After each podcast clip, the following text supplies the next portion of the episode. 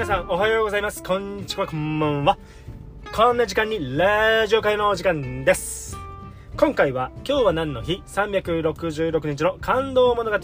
ある7月30日のお話をさせていただきたいと思います。よろしくお願いいたします。1913年4月30日童話「ゴンギツネ」の作者新見南吉が誕生。1913年7月30日新見南吉は愛知県の畳屋を営む家に生まれた。まだ幼いうちに母を病気で亡くした南吉は父の再婚で祖父の家に養子に出されるなど寂しい子供時代を過ごした。そんな家庭環境のせいか塞ぎ込むことが多かった南吉だったが一冊の本との出会いが彼の運命を大きく変えた。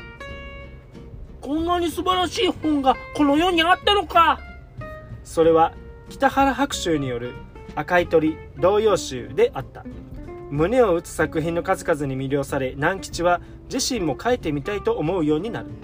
そして学生のうちから次々と作品を投稿し学内誌でも大きく取り上げられた。南吉は文筆家を夢見て大学で学びながら執筆活動をしようと考えていた。しかし南吉の父はこれを許さなかった。もともと裕福な家庭ではない上南吉にそのような才能があるとは全く思っていなかったからだ。それでも南吉はくじけることなく働く合間を縫って投稿を続けた。そしてついに雑誌「赤い鳥」への掲載が決まったのである。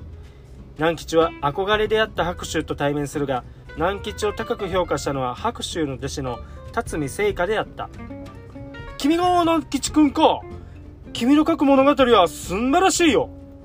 すっかり辰巳と意気投合した南吉は幼い頃の苦い経験をもとにした物語を思いつく。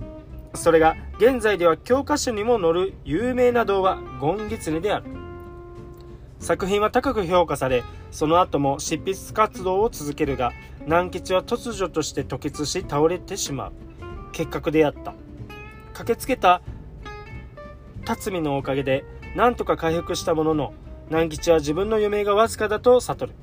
南吉は自分の生きた証を残すため最後の力を振り絞るように執筆に取り組む。そして初めての童話集「おじいさんのランプ」を刊行した。翌年南吉は29歳という若さでこの世を去った。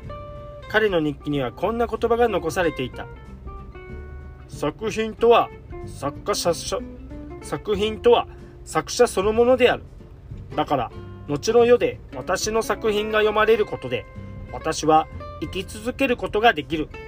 この点において私は実に幸運と言える。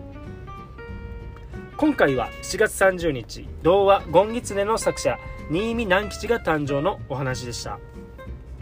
明日7月31日は特別編漫画で読む作家サン・デグジュペリ飛行中に消息を絶つのお話です。